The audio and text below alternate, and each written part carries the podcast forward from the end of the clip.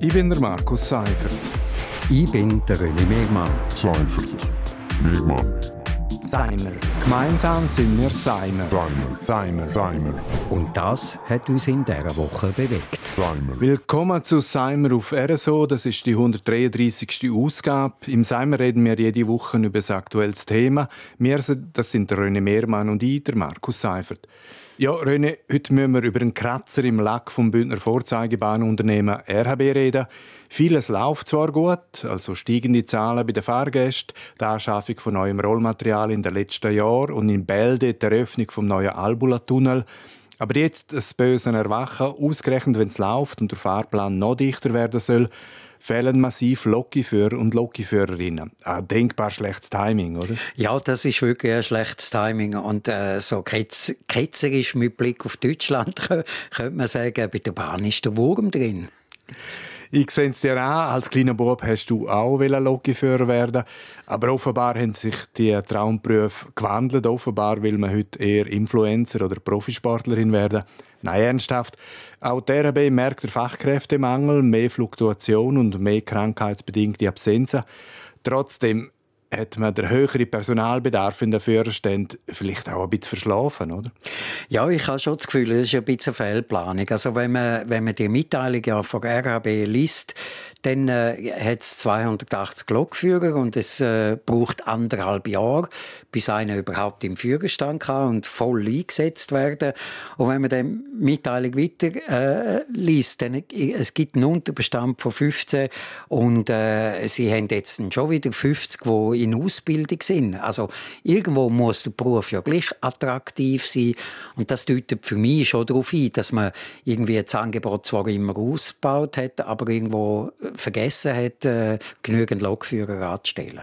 Ja, also man muss schon noch mal betonen, der Mangel ist massiv. Also das kommt nicht über Nacht und das muss man auch nicht spekulieren, dass es an der richtigen Planung gefehlt hat. Äh, und zudem passt auch, dass der Leiter Produktion im November das Unternehmen Knall auf Fall verloren hat. Also offiziell im gegenseitigen Einvernehmen. Ja, also man kann munkeln, dass äh, die Person eigentlich der Grund war und eben wirklich äh, falsch geplant hat. Man hat zwar das Angebot immer, immer ausgebaut, aber äh, bei der Lokführerrekrutierung hat man nicht so vorwärts gemacht. Ähm, ob das denn wirklich so alles stimmt, weiß ich nicht. Aber äh, ja, also es deutet alles auf eine Fehlplanung hin.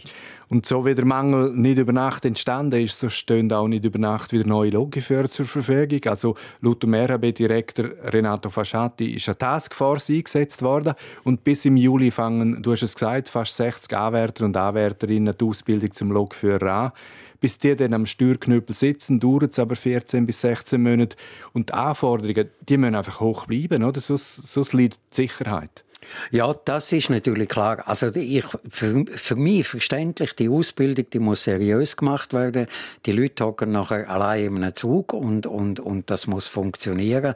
Ähm, das ist, glaube ich, richtig, dass man dort jetzt nicht anfängt zurückschrauben und sagt, ja, nehmen Kreti und Pleti, kommt ja nicht drauf an, äh, wir müssen einfach möglichst die Züge fahren lassen. Also eben, ähm, das mit dem Angebotsausbau, da hat man ja schon lange gewusst und, und für mich auch die Zahlen, die zeigen jetzt, eigentlich könnte man diese Stellen schon besetzen. Man hätte einfach vielleicht ein bisschen früher noch anfangen äh, rekrutieren.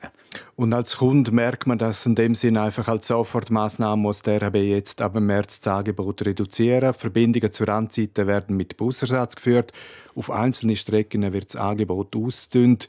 Äh, das ist eigentlich schon ein denkbar schlechtes Signal in einer Zeit, wo der ÖV aus und der motorisierte Individualverkehr reduziert werden soll. Das ist ein äh, ganz schlechtes Zeichen. Eben vor allem, weil ja der Ausbau nicht überraschend gekommen ist. Ähm, man hat schon äh, vor ein paar Jahren gesagt, man will auf gewissen Strecken den Halbstundentakt. Und jetzt hat man den eingeführt. Und, und äh, ich glaube, die Leute haben sich auch darauf verloren äh, dass sie können sagen, mal, jetzt wird der ÖV so gut, jetzt kann ich vielleicht einmal das Auto stehen und mit dem ÖV gehen. Und jetzt muss ich dann plötzlich auf den Bus umsteigen. Und wenn ich so an die Strecke Chura-Rosa denke, ich weiß nicht, also ich fahre dir lieber mit dem Zug als mit dem Bus. Wir machen einen Schlusspunkt an dieser Stelle. Das ist Seimer Nummer 133. Seimer gibt es jeden Freitag hier auf RSO und als Podcast. Ich bin der Markus Seifert. Ich bin der René Megmann. Seifert. Megmann. Seimer. Gemeinsam sind wir Seimer. Seimer, Seimer, Seimer, Und das hat uns in dieser Woche bewegt. Seimer.